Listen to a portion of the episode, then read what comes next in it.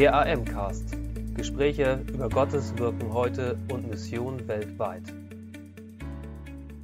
Herzlich willkommen zum AM-Cast, dem Podcast der Allianzmission. Ich begrüße alle Missionsbegeisterten da draußen. Und ich freue mich, dass ihr mir einmal mehr zuhört, wenn wir heute beim Schwerpunktthema äh, Anbetung weltumspannend einen interessanten Gesprächspartner haben. Und zwar ist das Rosalie Maya. Herzlich willkommen am Telefon. Ja, danke schön. Liebe Rosalie Meyer, Sie leiten seit 2017 die Musikschule und die Worship Academy im christlichen Gästezentrum Schönblick. Was machen Sie dort? Genau, also seit 2017 dann genau gesagt äh, arbeite ich an der Musikschule und meine Hauptaufgabe am Anfang war einfach die, die Arbeit dort weiterzuentwickeln. Das, also die Musikschule gab es schon seit äh, ungefähr 15 Jahren, aber es war ein bisschen ja, ein bisschen eingeschlafen wurde diese Arbeit und dann war meine Hauptaufgabe einfach ein bisschen Leben wieder in, äh, reinzubringen und diese Musikschule einfach auch in, mehr in die Stadt zu bringen, weil ähm, die hieß auch damals äh, äh, christliche Gemeinde Musikschule und es war sehr abgrenzend. Also viele Leute haben gedacht, das ist nur für Christen. Wir wollten zeigen, dass es nicht nur für Christen, sondern für die ganze Stadt ähm, war unsere Arbeit und das war die Hauptaufgabe und die Worship Academy habe ich dann jetzt vor kurzem seit Januar dann übernommen und genau und die Aufgabe ist auch eine neue Umstrukturierung, also eine neue also ein neues Gesicht für die Worship Academy zu geben. Und unser Ziel damit ist natürlich auch die Musikszene von, von Deutschland zu prägen und ähm, ja, eine Generation zu prägen, die wirklich ähm, mit Gott stark äh, unterwegs sein möchte und natürlich die Musik soll einfach der, das Werkzeug dafür dann sein, für diese Menschen. Spannend, das hört sich nach einer Menge Aufgaben an. Ähm, bei Ihnen ist es so, dass ganz persönlich die Liebe zur Musik schon ganz früh begann, nämlich schon mit drei Jahren, als Sie in Ihrer Heimatgemeinde in Brasilien am frühmusikalischen Erziehungsstunden teilnahmen und später, als Sie mangels eines eigenen Klaviers dort in der Gemeinde auch die ersten Klavierstunden erhalten haben. Sie haben mal im Rückblick geschrieben, dass die Musik in der Gemeinde Ihren Glauben sehr gestärkt hat. Mich würde interessieren, wie? Genau. Ähm, zuerst äh, hat die Musik mich irgendwie fast jeden Tag in die Gemeinde gebracht. Entweder war es Unterricht oder war, war das Üben, wie Sie gesagt haben. Ich hatte keine Klavier, also kein Klavier zu Hause. Das heißt, meine Mama hat mich jeden Tag äh, zur Gemeinde äh, äh, gebracht. Und ähm, das war ein, ein Teil, wo ich einfach wirklich sagen könnte, ich bin in einer Gemeinde aufgewachsen, habe das alles miterlebt, was unter der Woche lief, äh, mit Mitarbeitern, Pastoren, aber auch Veranstaltungen. Also das alles habe ich einfach jeden Tag ein bisschen äh, äh, erlebt.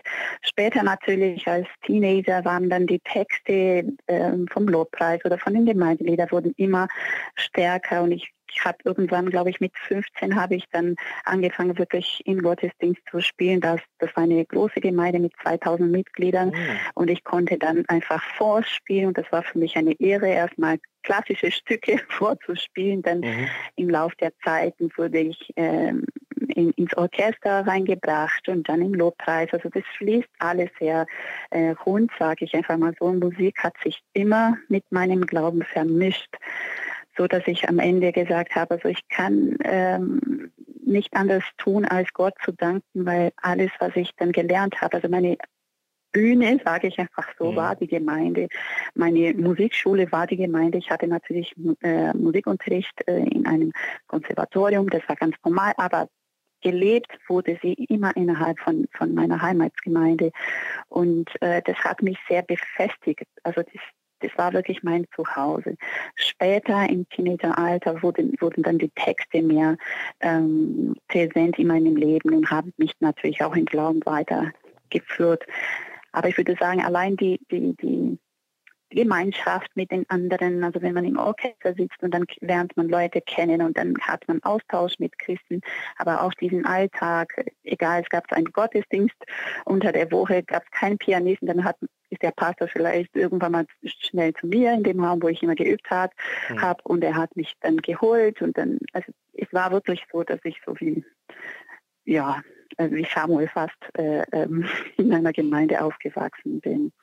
Das heißt, für Sie war, wenn Sie es mit Samuel vergleichen, ähm, so intensiv mit Musik in der Gemeinde dienen zu können, ja, so eine Art priesterlicher Dienst.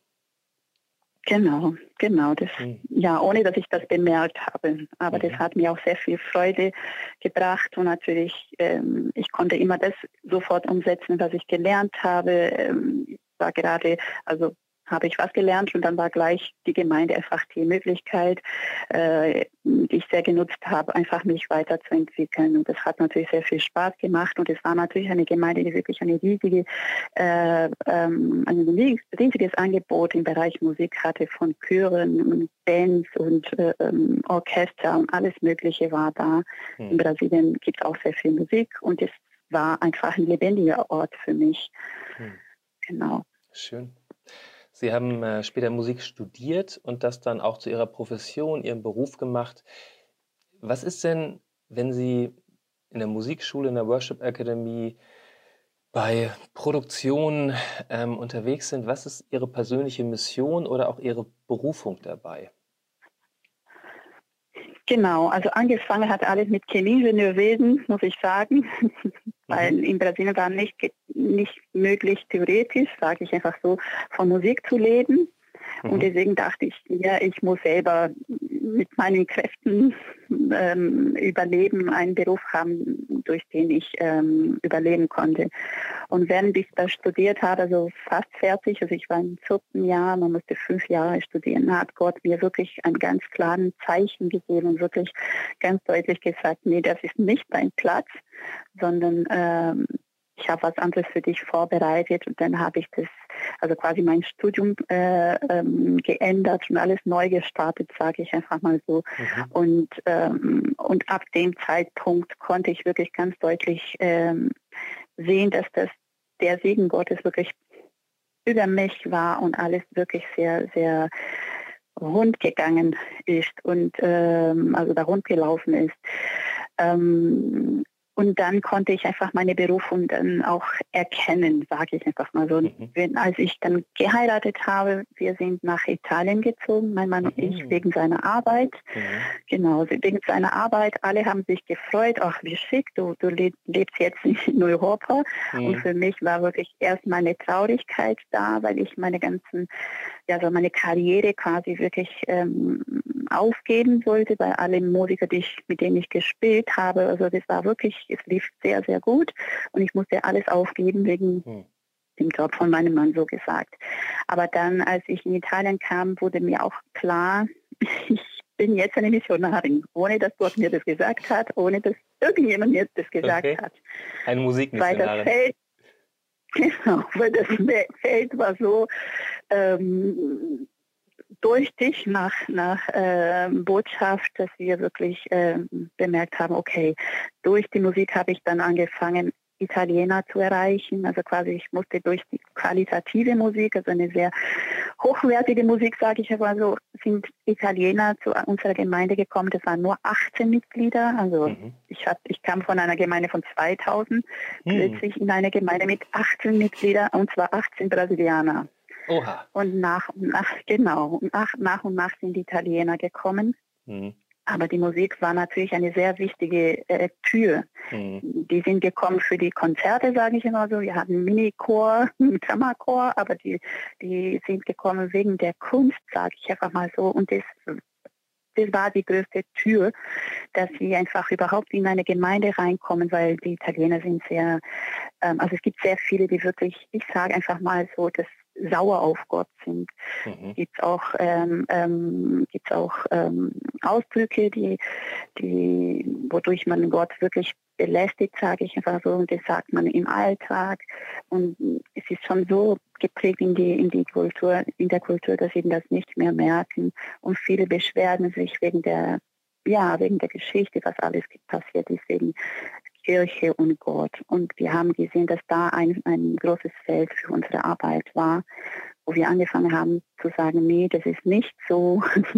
Ähm, und wir haben wirklich über Jesus erzählt. Und, und das war wirklich eine sehr spannende Geschichte. Und wie gesagt, mir wurde dann klar, was ich für eine Aufgabe dann in Europa hatte. Mhm.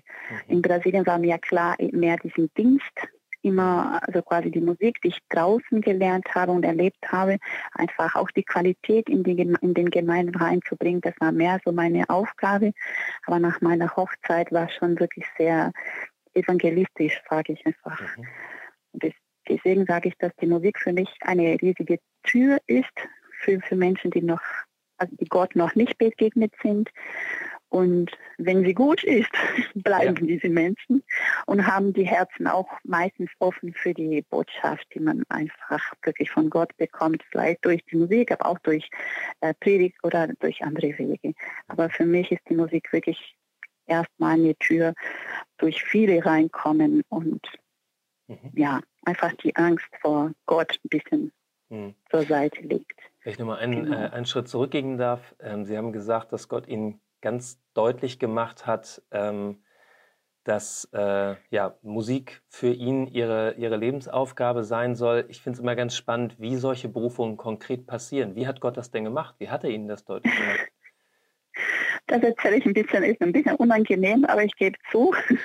Okay. es war kein schöner Tag. Ähm, es war so, ähm, ich, in Brasilien äh, studiert man immer sechs Monate quasi, so ein Kurs geht sechs Monate lang und am Ende von diesen sechs Monaten äh, schreibt man die Prüfungen und dann ähm, in, in den anderen Semester hat man die anderen Fächer. Und es war so ein, ein Semester, wo ich wirklich richtig Gas gegeben habe, sehr viel mhm. gelernt habe. Ich habe wirklich mitgemacht in allen Vorlesungen. Ich war topfit mhm. und habe dann die, die Klausuren geschrieben und meine Noten haben gar nicht gestimmt. Mhm. Äh, die waren wirklich sehr schlecht und ich mhm. dachte, was ist denn hier los? Das konnte ich selber nicht erklären. Bin zu meiner äh, ähm, also einer, einer Dozentin von uns, die mich immer nah begleitet hat. Und ich habe sie gefragt, was ist denn hier los? Und sie hat mir auch gesagt, sie hat es auch gar nicht verstanden. Sie hat zum Beispiel meine Klausur in ihrem Fach vorgelesen und hat mich gefragt, wieso hast du das geschrieben? Du weißt es doch, wir haben das so lang im Unterricht oder in der Vorlesung besprochen ich bin mir sicher, du weißt das. Du hast geübt, also sie kannte mich. Sie ja. wusste, was eine Studentin war, sie konnte es nicht erklären, aber ich auch nicht. Hm.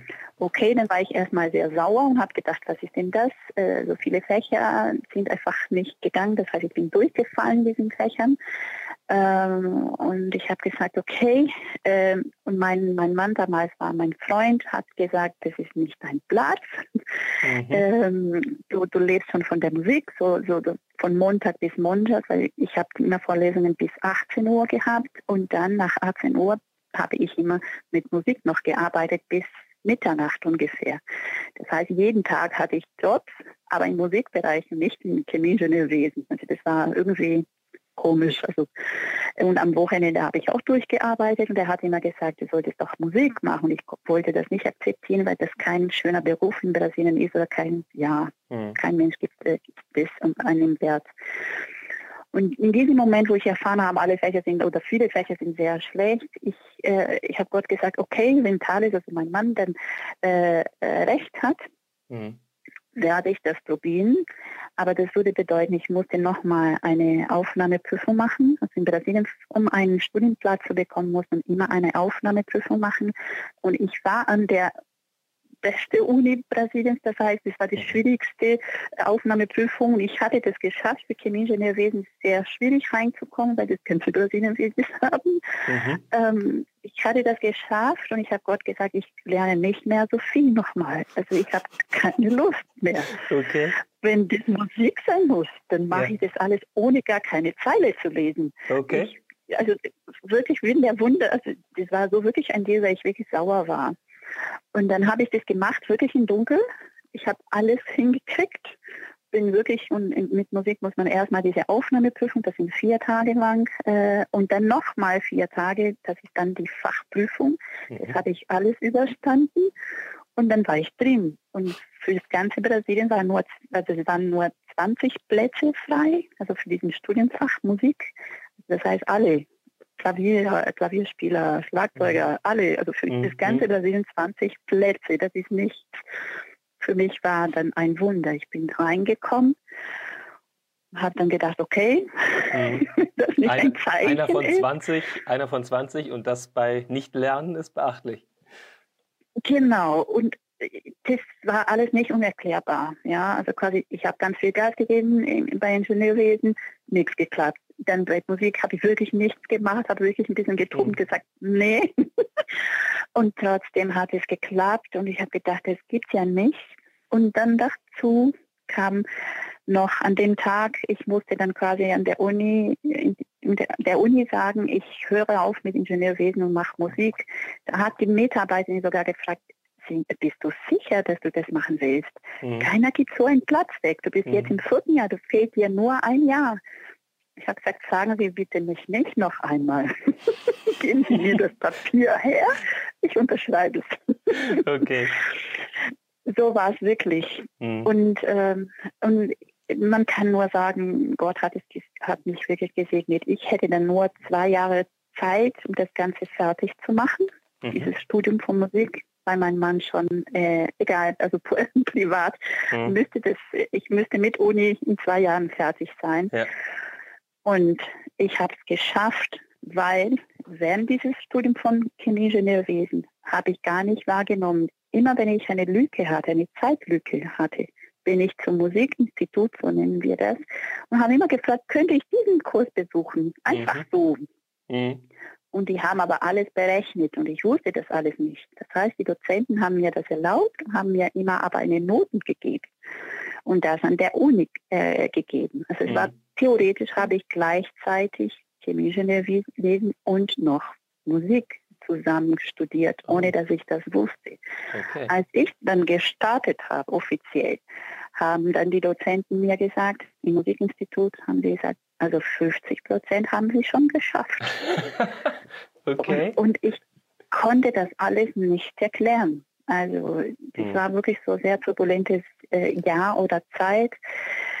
Aber Hauptsache, es hat alles geklappt. Ich war dann gleich fertig, sage ich einfach so, hm. und konnte dann meinen Mann begleiten, als er nach Italien musste. Weil ansonsten, wenn ich nicht fertig wäre, hätten wir nicht zusammenkommen können. Mhm. Äh, also, und das alles hat Gott irgendwie alles organisiert. Ich wusste auch nicht, dass, diesen, dass ich diesen Mann heirate. Also war alles mhm. damals noch nicht klar. Aber es war wirklich eine sehr große Bewegung, die nur von Gott kommen kann. Und heute kann ich das nur, ja, ich kann nur bewundern, wie Gott das alles macht. Ja. Und auch die Geschichte mit der Worship Akademie ist auch hochinteressant, wie ich reingekommen bin. Das sind auch einfach immer Wege, die Gott vorbereitet. Das würde mich interessieren. Wie sind Sie denn von Italien nach Deutschland gekommen? Und warum zur Worship Academy? genau. Mein Mann ist schuld, ich sage okay. immer so. Ähm, es war immer quasi durch seine Firma sind wir ähm, weggezogen, also erstmal nach, Italien und dann von Italien nach Deutschland, weil er, wenn unser Studium, also wir haben zusammen Chemieingenieurwesen studiert, ähm, er hat dann ein Jahr hier äh, in Deutschland ähm, ein, ein Programm gemacht ähm, das heißt, er hat ein Jahr lang in Deutschland in Karlsruhe studiert. Er konnte ein bisschen Deutsch. Mhm. Das heißt, die Firma hat, hat, wusste das. Als wir in Italien waren, hat sie dann uns eingeladen, nach Deutschland zu kommen. Und als wir in Deutschland waren, ausgemacht war nur anderthalb Jahre hier zu bleiben. Und dann in, während dieser Zeit habe ich dann meinen Studienplatz an der Filmakademie bekommen. Dann habe ich meinem Mann gesagt, jetzt gehen wir nirgendwo hin, wir bleiben in Deutschland, ich will hier studieren. Okay. Genau. Ähm, und zur Worship Akademie, das war auch eine interessante Geschichte. Ähm, irgendwann kamen die Kinder. Mhm. Wir haben nur drei Kinder, also beziehungsweise drei Jungs. Hm. Das ist ja schon ähm, Aufgabe ich, genug. Genau. Ich dürfte immer weniger arbeiten. Als Musiker ist man immer unterwegs und ja, ja, man hat nicht die schönste Zeit. Also man arbeitet sehr oft abends. Also das war nicht möglich mit Kindern das alles zu, zu äh, verbinden. Das heißt, es wurde immer weniger, bis mein drittes Kind kam. Als das dritte Kind kam, habe ich wirklich aufgehört zu arbeiten. Aber als er drei oder fast vier Jahre alt wurde, konnte ich nicht mehr. Also ich hm ich war sehr unzufrieden, äh, weil ich habe sehr viel Energie und sehr viele Ideen. Das war mir zu wenig, den All also quasi den Haushalt ähm, zu organisieren, Kinder ja irgendwie sie zu begleiten. Das war sehr viel, aber es hat mir nicht gereicht. Dann habe ich Gott gesagt, na gut, meine Aufgabe als Mama habe ich jetzt ungefähr zehn Jahre quasi gemacht. Also ich habe immer zwischen, also immer nebenbei gearbeitet, aber es wurde immer mhm. sehr viel von den Kindern bestimmt. Ähm, ja. Und dann habe ich Gott gesagt, nun hätte ich gerne ein bisschen Freiheit. Und, und war wieder ein Moment, wo ich ein bisschen sauer war und habe gesagt, ich kann das nicht mehr. Und dadurch, dass mein Mann sehr oft weg war, ich war wirklich sehr befestigt in, in dem Haus. Und durch diese Unzufriedenheit habe ich wirklich Gott gesucht und er seine Antwort an mir kam wirklich so durch Gefühlen, war so wirklich so, war keine richtige Stück oder so, mhm. ähm, war, wurde mir klar durch auch Bibellesen. Er hat wirklich deutlich gesagt, ja, mach Musik, aber bleib bei mir. Und ich habe erst mal gesagt, ja, als Profimusiker ist Musik in einer, innerhalb einer Gemeinde zu machen nicht immer schön. Man muss sehr viel zeigen, beibringen. Mhm. Aber man ist auch als Profimusiker nicht immer sehr ja, gefördert und gefordert, sage ich einfach äh, mhm. vorsichtig. Äh, ich wollte mehr. Und dann hat er gesagt, ja, bleib bei mir, du kannst beides machen, Musik mit Qualität und ähm, ähm, eine Botschaft weitergeben, die bleibt. Wow. Und ich habe gesagt, na toll, zweite Geschichte war, aber in den Gemeinden gibt es kein Geld. Ja. In Brasilien kennt man die Stelle Musikdirektor oder Musikpastor, das ist ganz normal, man kann eingestellt, mhm. also eingestellt werden man hat die Stelle schön und hier nicht. Besonders ja, in den zwei Gemeinden, wo ich unterwegs Fall. war. Ja. Genau. Ich habe gesagt, und das ist mir auch wichtig, das kriege ich meistens draußen, deswegen war ich auch immer im säkulären Bereich dann eher unterwegs, mhm. ähm, dass ich Qualität und dann auch verdienen konnte. Und er hat gesagt, bleib bei mir, du kannst beides haben. Ich habe mhm. gesagt, na gut, habe ich mir angefangen, Gedanken zu machen. Na gut, dann gründe ich selber eine Akademie. Mhm. Weil die Gemeinde, wo wir waren, das, das war die, die Friedenskirche in Ulm, die mhm. war sehr äh, also groß, es war okay, man könnte sowas äh, starten. Und habe das Projekt gestartet und habe dann äh, Markt äh, untersucht, habe alles Mögliche bedacht und mit der Gemeindeleitung besprochen, ja, das machen wir. Irgendwann habe ich gedacht, okay, dann schaue ich einfach, was es schon gibt im christlichen Bereich, damit ich wirklich weiß, welches Publikum sollen wir erreichen. Und dann mhm. stoß ich einfach auf der Seite von der Worship Academy und war wieder sauer, weil die, das Konzept von der Worship Academy sehr ähnlich zu, mein, äh, mhm. zu meinem Konzept war, also sehr ähnlich. Und dann habe ich gesagt, Gott, wieso gibst du mir solche Gedanken, wenn es alles schon gibt? Mhm. Und ich will keine Konkurrenz machen. Also äh, das kann nicht sein. Na gut, wenn Sie im Pop-Bereich arbeiten, dann werde ich meinen Fokus hier in Ulm auf äh, klassische Instrumente, also Melodieinstrumente. Wir gründen oh, eine christliche Orchester, ein christliches Orchester und okay. arbeite dann ergänzend in, in, in dem Bereich. Egal, durch dieses Prozess ähm, bin ich einfach zur Musikschule Schönblick gekommen weil ich eigentlich angerufen habe äh, beim Schönblick, um zu fragen, wie haben Sie die Musikschule organisiert. Ich wollte wissen, wie, wie das alles strukturiert war. Mhm. Und dann habe ich von der Stelle erfahren, die Leitung, also die Stelle für, für die Leitung ist vakant. Mhm. Durch diese Gespräche bin ich doch nach Schönblick gekommen. In, in, Ulm war der Plan Gottes nicht eine Musikschule oder eine Musikakademie, sondern ein soziales Werk zu gründen. Mhm. Heute gibt es dort ein soziales Werk, mhm. das irgendwie durch diese Unruhe, die ich hatte, gestartet wurde. Ja. Und ich wurde nach Schönblick äh, geschickt. Ein Jahr später mhm. sitzt vor mir mein Chef Martin Scheuermann und Geton Roy. Und die fragen mich einfach, ob ich ob wir nicht die, die Worship Akademie übernehmen äh, würden. Und dann wollte der Rektor mir erklären, wie funktioniert die Worship Akademie. Ich habe ihm gesagt, du brauchst mir gar nichts zu sagen, ich weiß alles auswendig, ich kenne alles. ja, okay. Perfekt vorbereitet. Und das war der Plan, genau. Das war der Plan von Gott, den mhm. ich mir gar nicht vorstellen konnte. Und Wow. Ich hatte Gott damals auch gesagt, ich möchte nichts mehr starten. Ich habe so lange in Deutschland, in Italien viele Projekte gestartet. Ich wollte nichts mehr starten, sondern ich wollte was also drauf aufbauen. Mhm. Und das alles passt auch wieder dazu. Die Musikschule war schon da, die Worship Academy gab es auch. Ich darf das einfach weiterentwickeln. Also so geht mein Leben die ganze Zeit, mhm. dass ich überrascht werde, mhm. aber immer positiv überrascht werde, wie Gott eigentlich das alles wirklich in der Hand hat. Und wenn wir uns leiten lassen, mhm. ähm, ja, braucht man keine Gedanken zu machen oder keine, keine Ängste zu haben. Er führt alles in seiner Zeit. Mhm.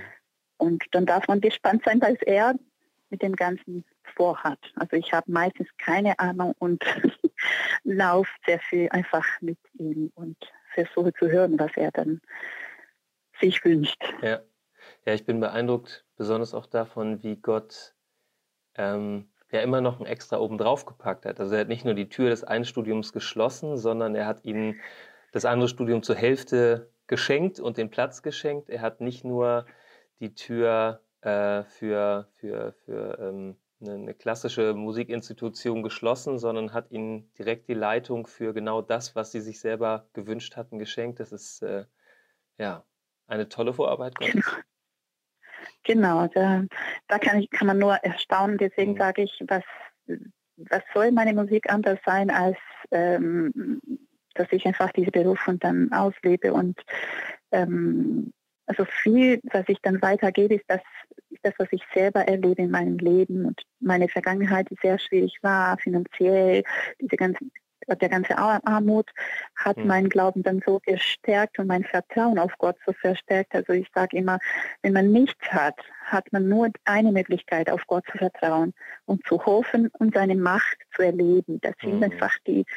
Mhm. Und das war die Basis, die, die er mir gegeben hat für die Arbeit heute. Heute bin ich in einem Land, wo wir alles haben, wo wir ganz schnell Gott vergessen können. Mhm. Ich bin auch immer dabei, immer zu zu denken, also der Fokus muss wieder zurück, der Fokus muss immer wieder zurück, weil wir wollen alles perfekt organisieren und der Alltag bringt ja. uns vom Fokus weg und ähm, diese Basis habe ich dann da ganz am Anfang gehabt und er wusste alles.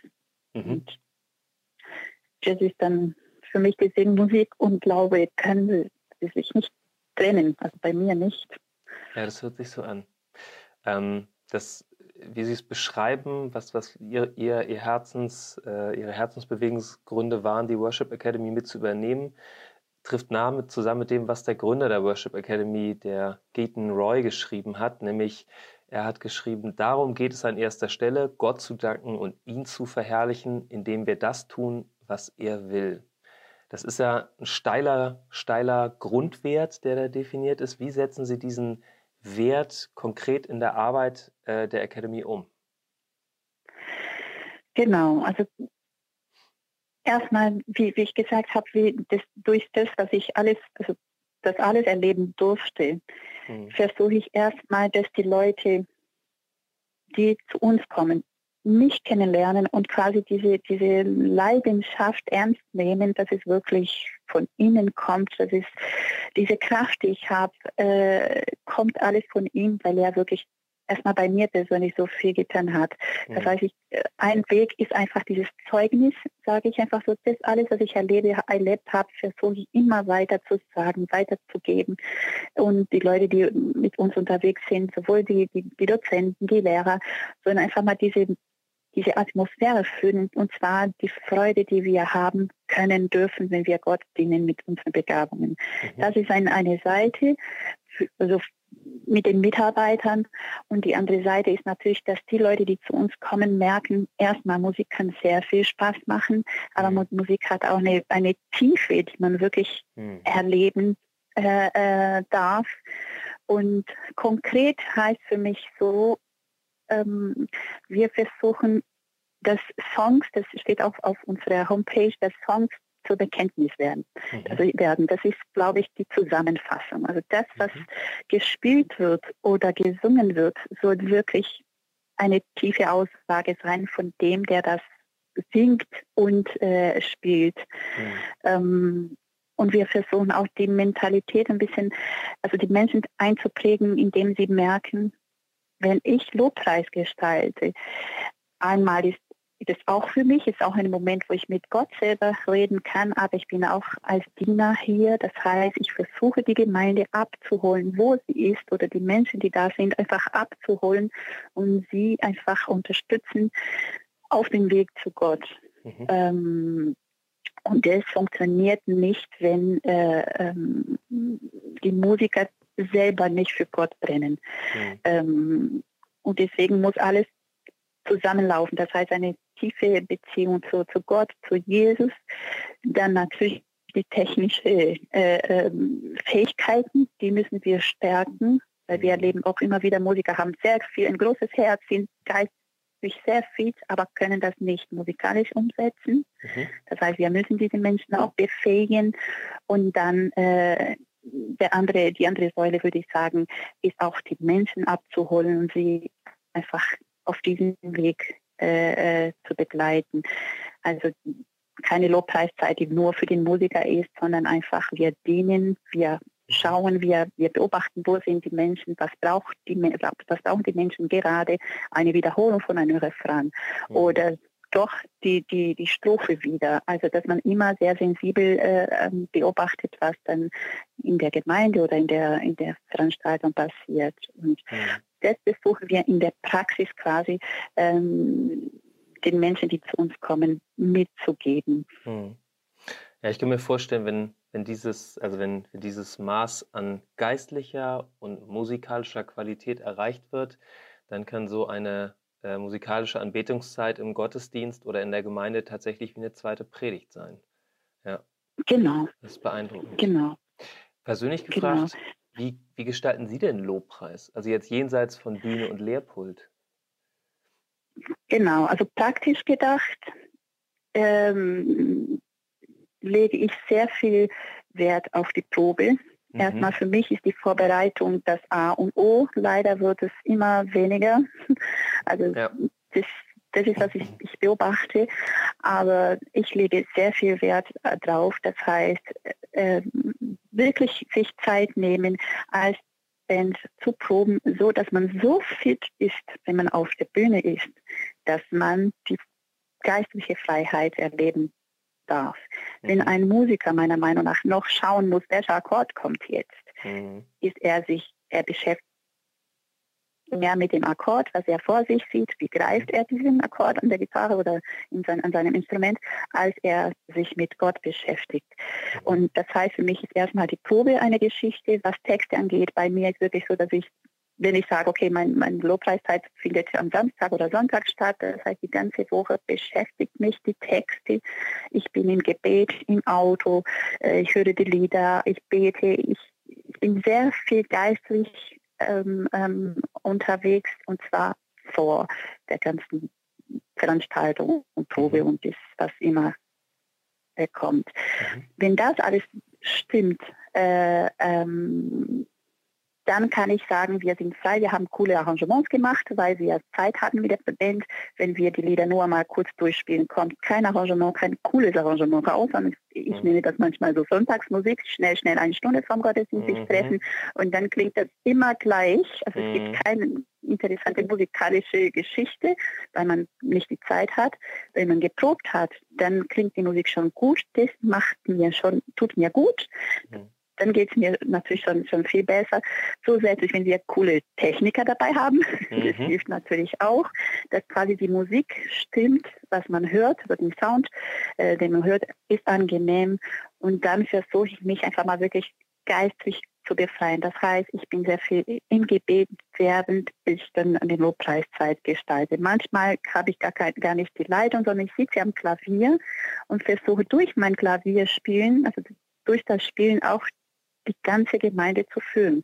Das heißt auch sogar, wenn ein, Lobpreisleiter vorne ist und er, ähm, er sagt, jetzt kommt der Refrain nochmal, also er, er sagt den Refrain nochmal an und ich denke, diesen Refrain spielen wir a cappella, hm. dann fahre ich zum Beispiel sehr bewusst runter Mhm. Und spiele sehr leise, dass die Band merkt, oh, okay, dann sollen wir uns zurückhalten, bis die Band versteht, wir gehen ganz raus und lassen die Gemeinde dann hören. Mhm. Und dann, also quasi durch sehr viel Dynamik, sage mhm. ich einfach so, kann ich auch sehr viel äh, äh, leiten und geistig leiten. Das ist, was ich mhm. versuche. Immer sehr zu beobachten, wo steht die Gemeinde und was braucht sie jetzt. Braucht sie Freude, dann geben wir richtig Gas. Mhm. Sollten sie runterkommen, vielleicht kommt gleich die Predigt danach. Mhm. Und die fängt dann eher ruhig an, dann bereite ich quasi sie geistlich durch mein Spielen dann auch äh, ähm, vor. Mhm. Genau. Ähm, sie haben ja äh, kulturell schon ein bisschen was hinter sich. In Brasilien geboren, aufgewachsen, eine Zeit lang in Italien als Musikmissionarin Gottes. Äh, jetzt, ähm, wie ich so den Eindruck habe, ganz in ihrer Berufung angekommen in Deutschland. Ähm, in der Vorstellung der Musikschule Schönblick heißt es, Musik ist ein Geschenk und eine Gabe Gottes. Musik schafft es, Menschen weltweit zu verbinden, egal aus welchem sozialen oder kulturellen Hintergrund sie kommen. Wie haben Sie mit Ihrem kulturellen Erfahrung durch die unterschiedlichen Kulturen, äh, in denen sie gelebt haben, das erlebt, dass diese Verbinden passiert, dass kulturelle Grenzen überschreitet?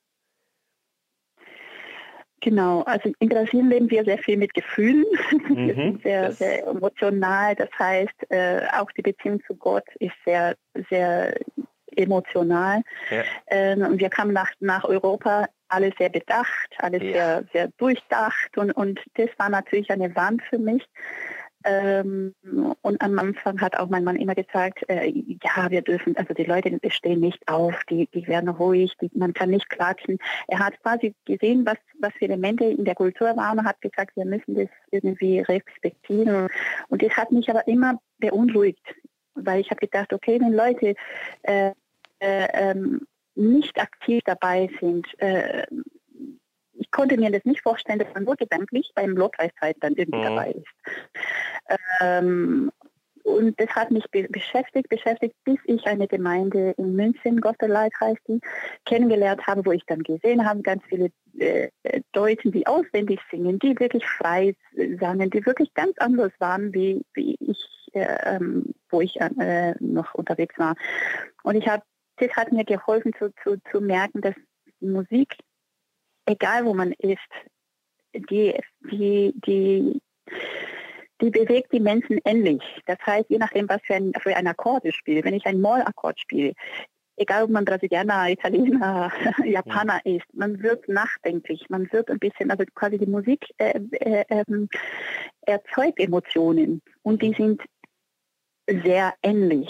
Und ähm, für, für mich Lobpreis bedeutet auch sehr viel eine große Geschichte mit, als emotionale Geschichte, auch wenn wir ein bisschen vom Alltag kommen und gar nicht bei Gott sind, dass ich erstmal zur Ruhe komme. Hilft mir Musik, egal ob ich Brasilianer bin oder oder Deutsche bin. Mhm. Und das ist quasi diese Kunst zu verstehen, was, was ist die Verbindung zwischen Musik und Gefühlen. Ähm, wie kann ich das im Gottesdienst äh, ähm, einsetzen, dass es äh, äh, den Menschen hilft, einfach Gottes Stimme zu hören. Mhm. Und das war mein Erlebnis, dass ich bemerkt habe, ja, wir können wirklich eigentlich sehr viel bewegen. Und dann kommen natürlich die Texte noch dazu. Mhm. Äh, wenn ich Gott feiere und lobe, das heißt, die Musik wird sehr wahrscheinlich feierlich, wird meistens äh, ja lauter, fröhlicher und das ist egal, wie in Brasilien. Ähm, für mich persönlich war ein sehr eindrückliches Erlebnis. Ähm, ich war mal auf einem Missionseinsatz in Russland, obwohl ich nur sehr wenig Russisch gesprochen habe und habe dann festgestellt, dass ich mich kaum verständigen konnte mit den Leuten. Aber in dem gemeinsamen Lobpreis, sechs, selbst von Liedern, wo ich nur bruchstückhaft verstanden habe, ähm, was genau wir da gerade singen, da ist eine ganz tiefe Verbindung entstanden, weil es auf einmal vollkommen egal war, in welcher Sprache jetzt die anwesenden Leute ähm, da alle singen. Ist derselbe wirklich hier ist.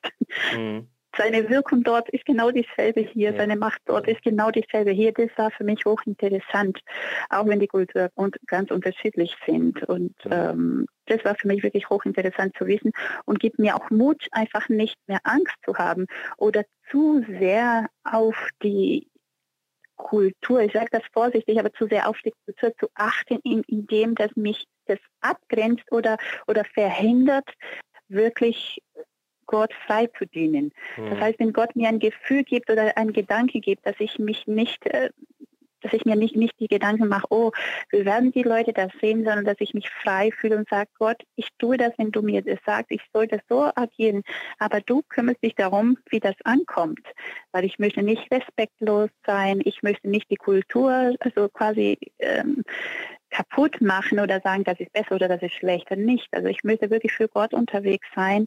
Und das ist mein, mein Erlebnis auch, dass bis heute, das alles, was ich gedacht habe, okay, das also ich würde dieses Thema in diese Richtung ziehen, es war Segen da. Also ich, habe kaum dann irgendwie Menschen getroffen, die gesagt haben, oh, das kann man nicht so machen, sondern es war wirklich eher ein Aha-Element, dass die mhm. Leute gesagt haben, ach, wie schön, ähm, und das ermutigt mich äh, mehr, dass ich glaube, okay, Gott agiert hier und wenn er mich hierher auch schickt, das heißt, die Menschen sollen genau das lernen, was ich anders mache.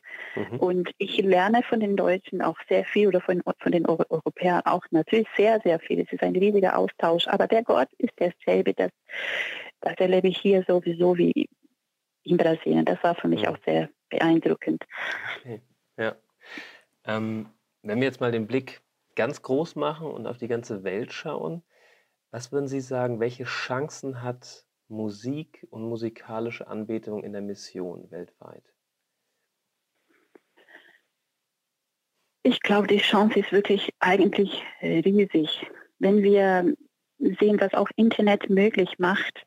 Ich beobachte auch bei uns in Brasilien, dass unsere Musik sich verändert. Also es wird auch mhm. immer weniger brasilianisch. Mhm. Das finde ich ein bisschen schade, aber auf der anderen Seite ähm, sehe ich, wie, wie, wie krass ist diese Entwicklung, dass wir jetzt, also wir haben eine riesige Plattform jetzt, die, wo wir einfach alle erreichen können. Und wenn man beobachtet, was macht die Junge, was machen die Jugendlichen? Ich habe ein Kind mit äh, zwölf Jahren. Äh, was macht er im Internet am meisten? Hört er Musik? Mhm. Er guckt sich Videos an, die sind alle natürlich Musik, manchmal Fußball auch, aber mhm.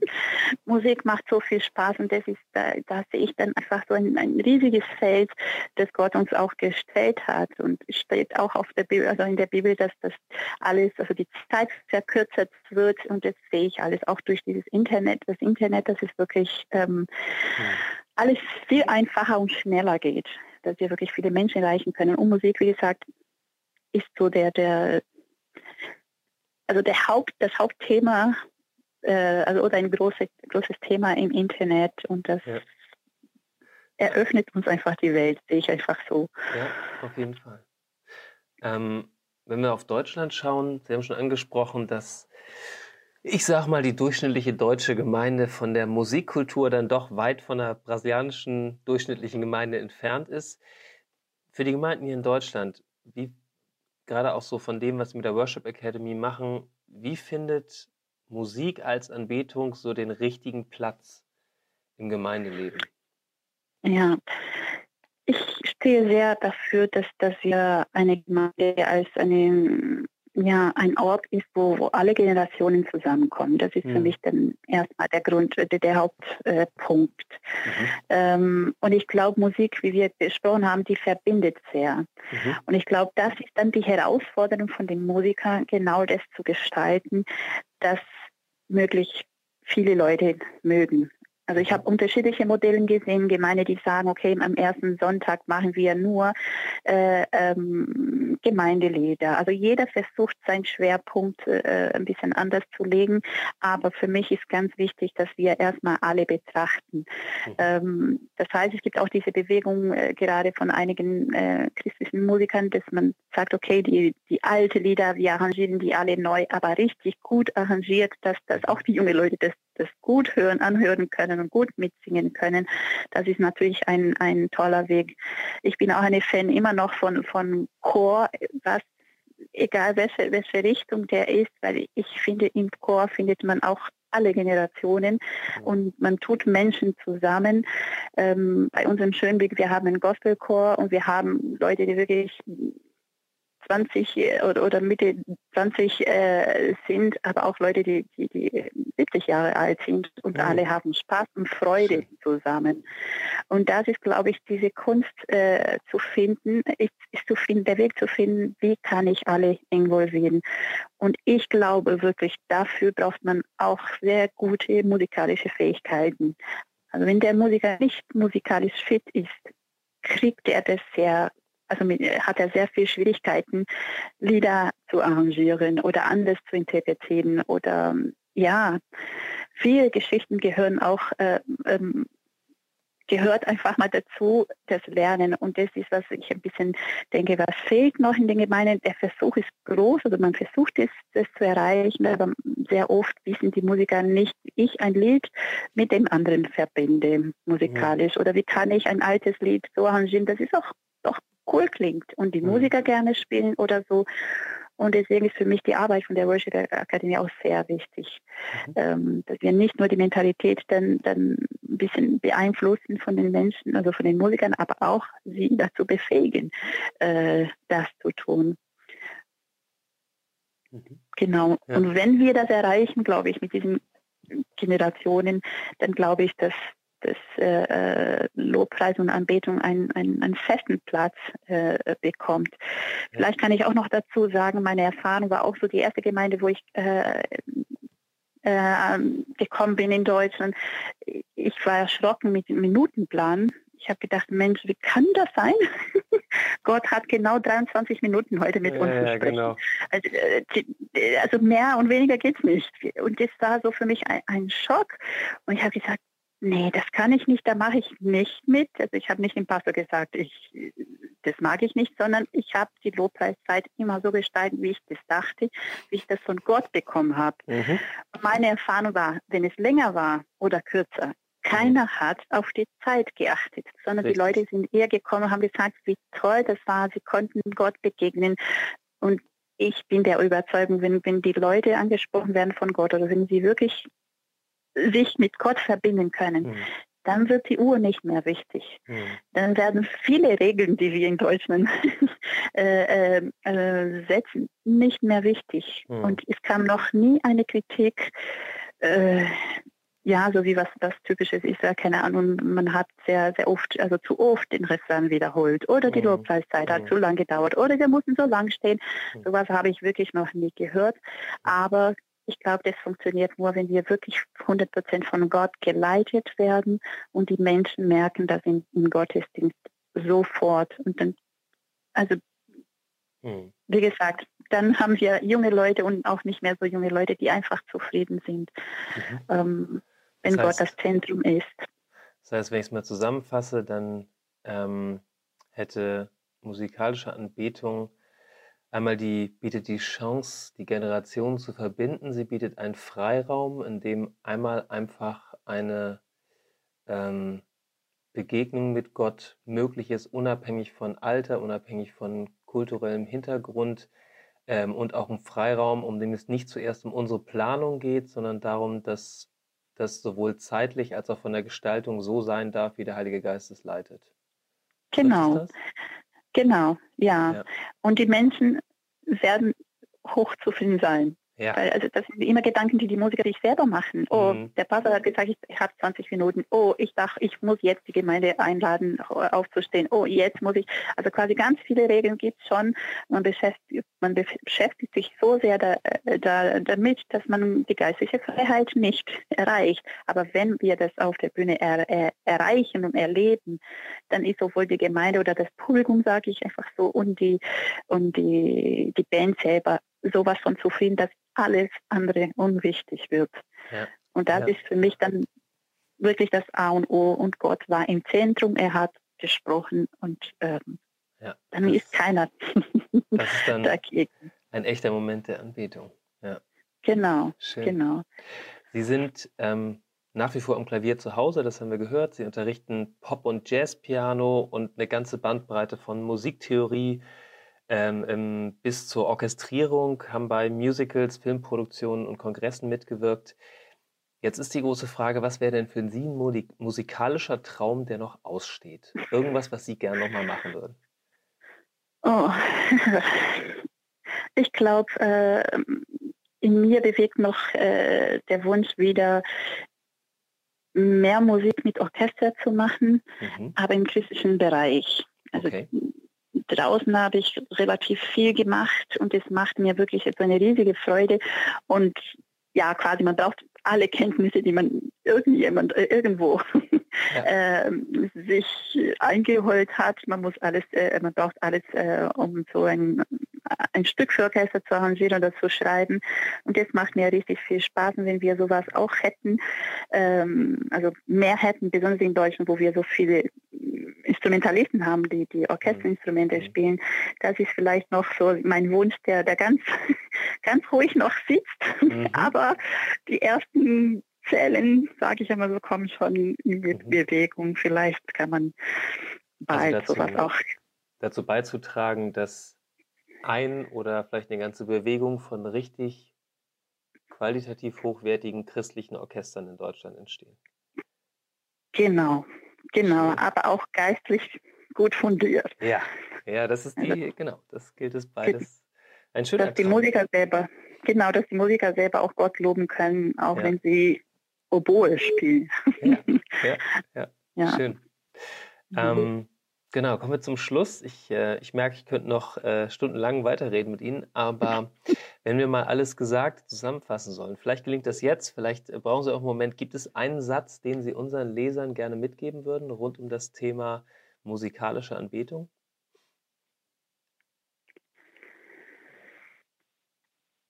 Wenn Sie, ja. möchten, wenn Sie möchten, können Sie auch in Ruhe drüber nachdenken. Genau.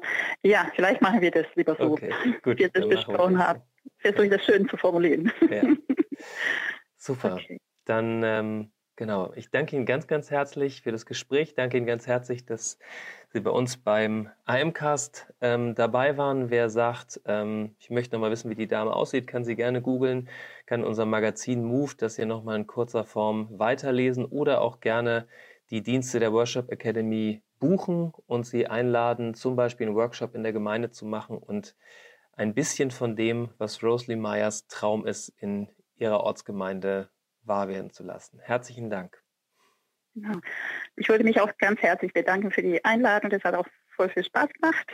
Und ich finde es auch ganz, ganz toll, so eine Initiative über solches Thema zu sprechen. Und das ist wirklich sehr, sehr wichtig. Und ich danke einfach für die Gelegenheit und für die Möglichkeit, auch meine Gedanken weiterzugeben. In diesem Sinne verabschiede ich mich von allen Hörern unseres Podcasts der MCAST. Herzlichen Dank, dass ihr zugehört habt und bis zum nächsten Mal. Danke für Ihr Interesse und dass Sie so Teil von Gottes weltweiter Mission sind.